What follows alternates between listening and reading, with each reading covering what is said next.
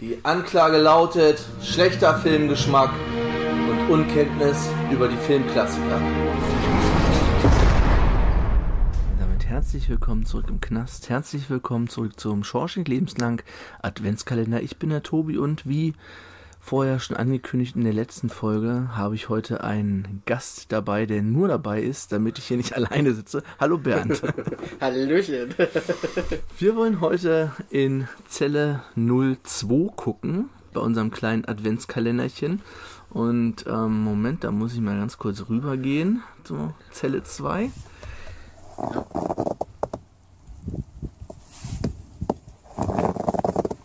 Ihr merkt, hier liegt ein bisschen mehr Schnee als bei euch wahrscheinlich.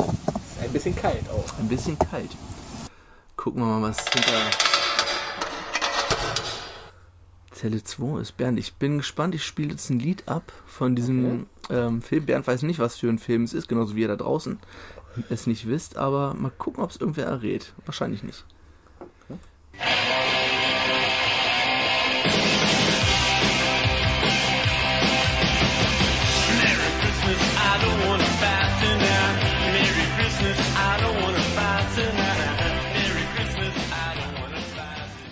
Bernd, hast du schon eine Ahnung?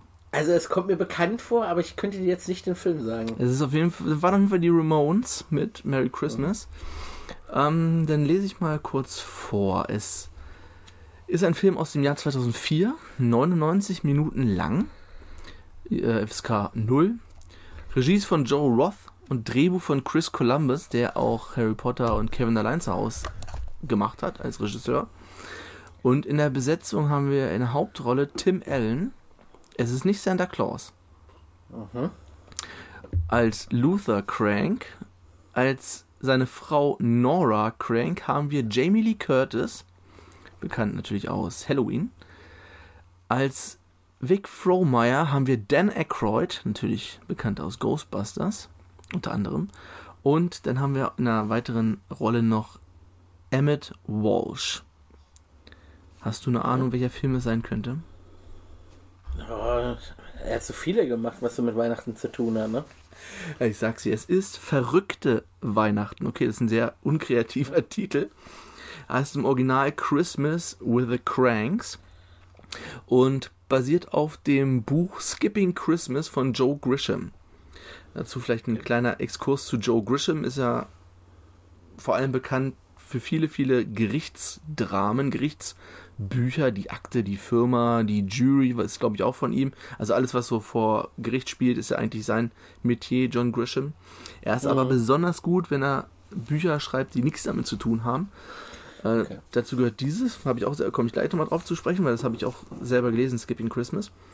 Okay. Er hat allerdings auch Der Coach geschrieben. Das ist so ein Buch.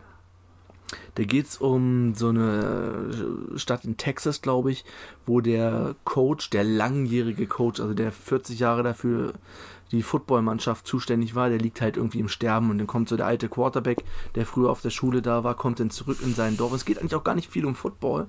Es geht so mehr um dieses Dorfleben und was sich so verändert und was der Football und der Coach so für die Stadt bedeuten. Und es ist einfach nur so eine Erzählung, relativ dünn auch, das Buch, aber super. Und genauso ist es mit Skipping Christmas. Die Story, die sie jetzt im Buch auch, äh, im Film jetzt auch mm, benutzt haben, wo, ich, wo ich hier gerade rede, sollte ich vielleicht noch mal ein bisschen Atmo einspielen. Wir vergessen die immer wieder. Mach's auch ein bisschen Ich leiser. versuche beim nächsten dran zu denken. Ähm, ja, es geht darum, Luther und Nora Crank, ähm, Ehepaar eben im gehobenen Alter, haben eine Tochter, die auch volljährig ist und ich glaube nach Venezuela reist über Weihnachten, weil sie sich dann im Friedenskorps anschließt, irgendwie irgendwas Gutes zu tun, ist halt ein Jahr weg. Und die reist irgendwann ab, so, ich glaube, das fängt schon so um Halloween oder spätestens Thanksgiving ist die halt weg.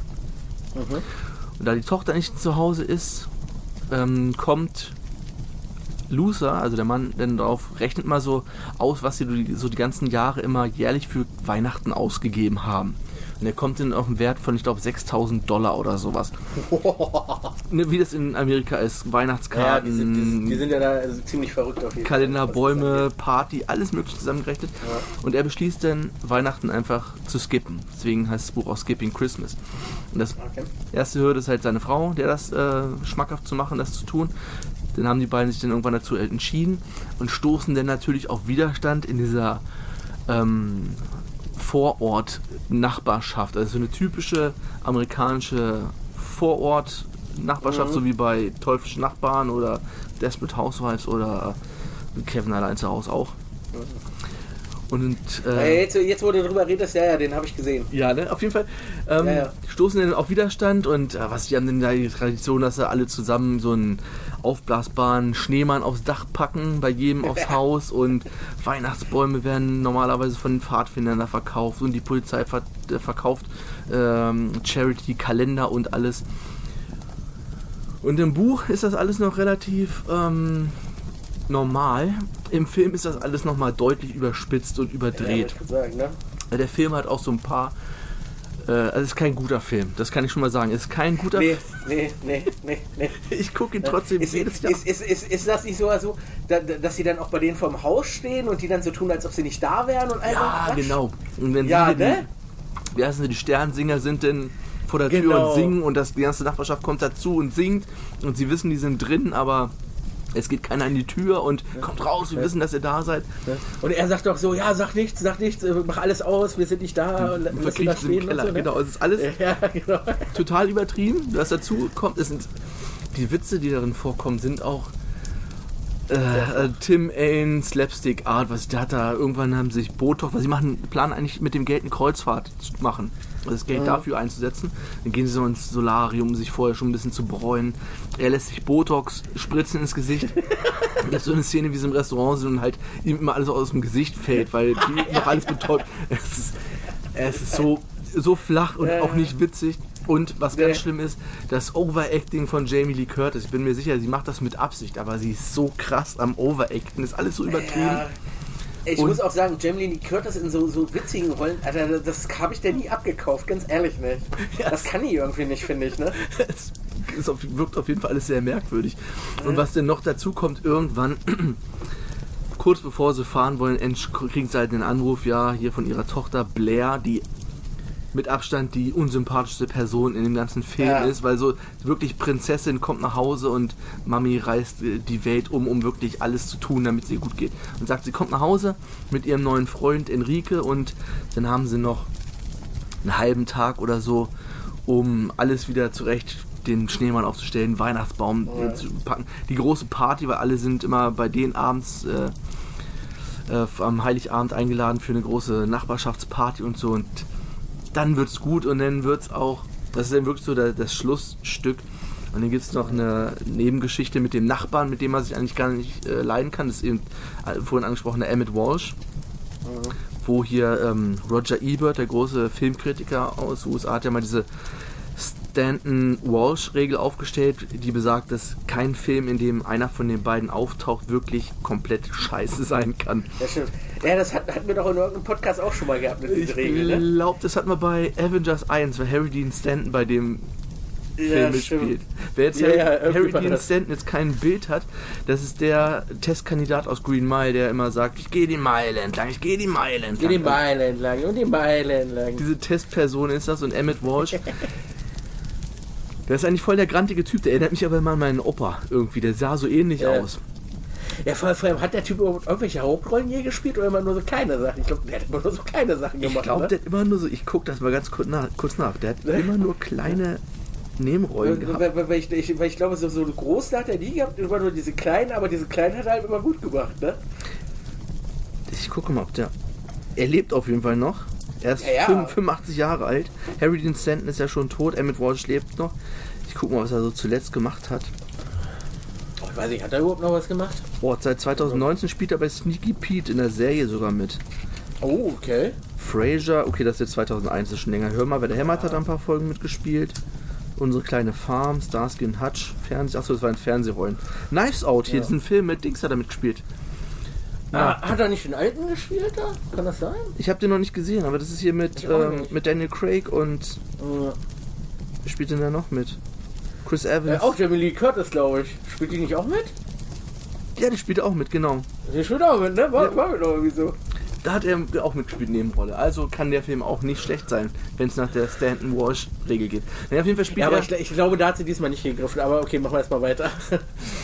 Er spielt ähm, halt diesen grantigen Nachbar, mit dem er sich überhaupt nicht versteht, aber der, das ist jetzt so dieser tragische, herzliche Part in dem Film. Äh, seine Frau ist halt äh, an Krebs erkrankt und das nimmt dann am Ende noch so eine Wendung, was dann allerdings auch wieder vollkommen blöd ist, dass Nora, also die Frau von Luther, ihm halt vorwirft, dass er irgendwie egoistisch ist, weil er Weihnachten ausfallen lassen wollte. Das ist alles so ein bisschen komplett übertrieben. Ja, vor allem, weil man sie da mitgemacht hat. Ne? Ja. Das ist auch so. Ja, keine Ahnung. Also ist wirklich nicht der beste Film der Welt. Aber ich gucke den trotzdem jedes Jahr. Er ist teilweise auch ist witzig, kann man gut nebenbei laufen lassen. Und hat am Ende halt diese herzliche Komponente mit den kranken, mit der kranken Nachbarin, was dann nochmal wirklich ans Herz geht. Und es sind am Ende auch wirklich so richtig Christmas Overload mit dieser Party und Ja. die Honigschinken und äh, die ganzen Sänger und wie man es halt so Schön aus dem. Fernsehen kennt. Eggnog, genau. Ja, ich würde sagen, das war's äh, für heute. Ich glaube, der Film ist nicht. Ich habe ihn nirgendwo gefunden, weder bei Amazon Prime Also bei noch bei Prime Netflix. kannst doch, bei Prime kannst du ihn leihen. Du kannst ihn leihen. Also, ähm, Ja. ich würde vielleicht eher doch warten, bis er ins Fernsehen kommt. So gut ist er vielleicht nicht, um dafür Geld auszugeben. Aber ja. ist auf jeden Fall kein, kein super schlechter Film. Ist ein netter Film für nebenbei. Okay, Bernd, dann würde ich sagen, wir verabschieden uns. Trinken noch Genau. einen Schluck von unserem leckeren Glühweinchen Nur ich von meinem schönen Bourbon. und genießen weiter die Adventszeit und wir hören uns Genau. morgen wieder. Ciao, ciao. Ciao.